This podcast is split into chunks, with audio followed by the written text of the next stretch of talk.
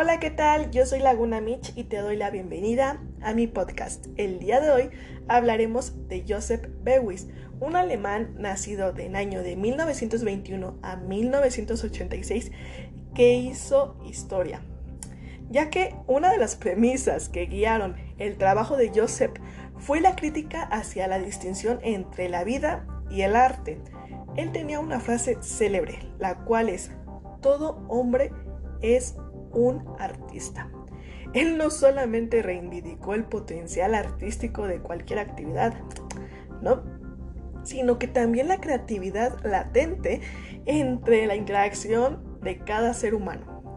Sus múltiples acciones artísticas y como docente de la Academia de Düsseldorf partieron del concepto de escultura social, en el cual Beuys denominó a una forma del arte independiente de las técnicas o procesos académicos en favor a la transformación cultural y social. Él prácticamente era considerado un dios del arte conceptual en los círculos artísticos europeos, pero solamente por su promoción del performance y fue con esta obra el cómo se ganó el arte internacional. La obra comenzó justo en el momento del viaje desde Düsseldorf a Nueva York.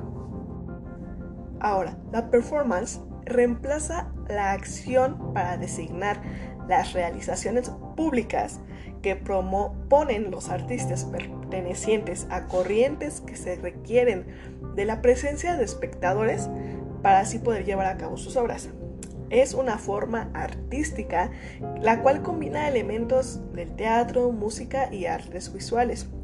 Si bien, ¿qué es lo que quería expresar Bewis con sus obras? El arte de Bewis era tan efímera como la vida que por ello nunca quiso crear obras para toda la eternidad. No, sino que él quiso dar impulsos para la reflexión. Sus materiales preferidos siempre fueron la grasa y el fieltro. Lo que a primera vista puede parecer arbitrario, pero en realidad no. En el año de 1974, Bewis llegó a Estados Unidos y se envolvió en fieltro, para así por, continuamente ser transportado en una ambulancia hasta la galería donde se desarrollaría el performance.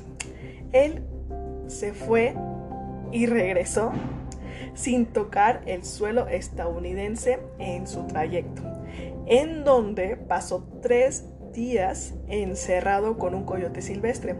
A esta obra se le llamó I Like America y America Likes Me.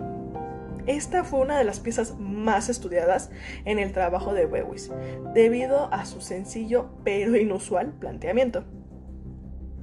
Los espectadores simplemente observaban a los dos especímenes tras una malla metálica, a los cuales fueron viendo cómo el artista hablaba con el animal, le ofrecía diversos objetos e incluso interactuaban juntos.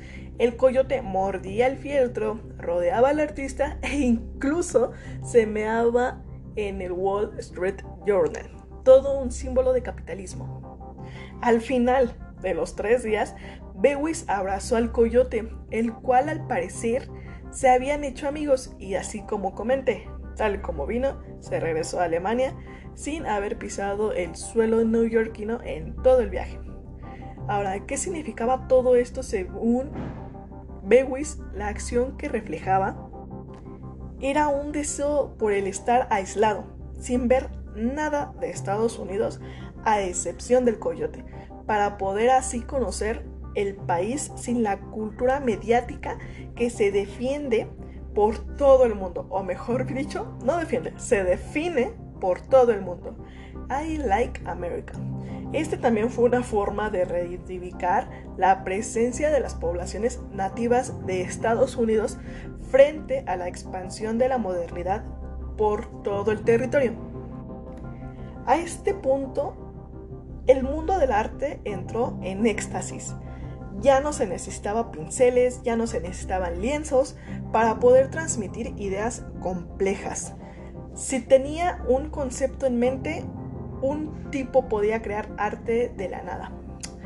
La confrontación entre Bewis y el coyote simbolizó para muchos la reconciliación entre lo que es la cultura y la naturaleza, los aullidos y las palabras teutonas del artista, una especie de encuentro de culturas, eh, podría decirte que en general, una especie de intento por curar a América del trauma que causó por uno de los genocidios más grandes de la historia hasta los nativos americanos.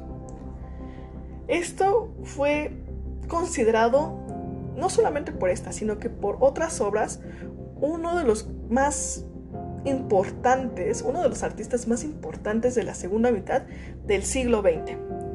Para algunos, Bewis simplemente representaba, por el contrario, un artista sobrevalorado, que precisa demasiado bagaje intelectual por parte del espectador para entenderlo. Pero lo cierto es que hay muchos profesionales del mundo del arte que después de él se aprovechan de lo críptico para sacar una tajada. Tanto ciertos críticos con su palabrería vacía que no pretenden precisamente explicar, como pocos artistas que a veces se disfrazan sus, sus pobres propuestas con unos números de este estilo no se puede decir más solamente que su forma del arte, su forma de expresión fue una explosión mental simplemente para que las personas abran el conocimiento de lo que es el arte en, físico, ¿saben? Bewis hizo que todos lograron, logró mejor dicho que todos pensaran una infinidad de propuestas con respecto a su arte, por el por qué hizo eso con un coyote, el por qué ni siquiera tocó el suelo neoyorquino. Al igual que con su frase de todo el mundo es un artista. Él dejó información importante, dejó una creatividad abierta al mundo, a todas las personas, comunidad, todos. A todos dejó una mentalidad en la que cual uno puede definir qué es lo que quiere hacer, qué es lo que quiere mostrar, expresar, y que no solamente se necesitaba de un lienzo, de unos pinceles, para poder explotar tu imaginación. Muchas gracias por escucharme y recuerda que tú y yo tenemos una cita para el siguiente capítulo. Bye.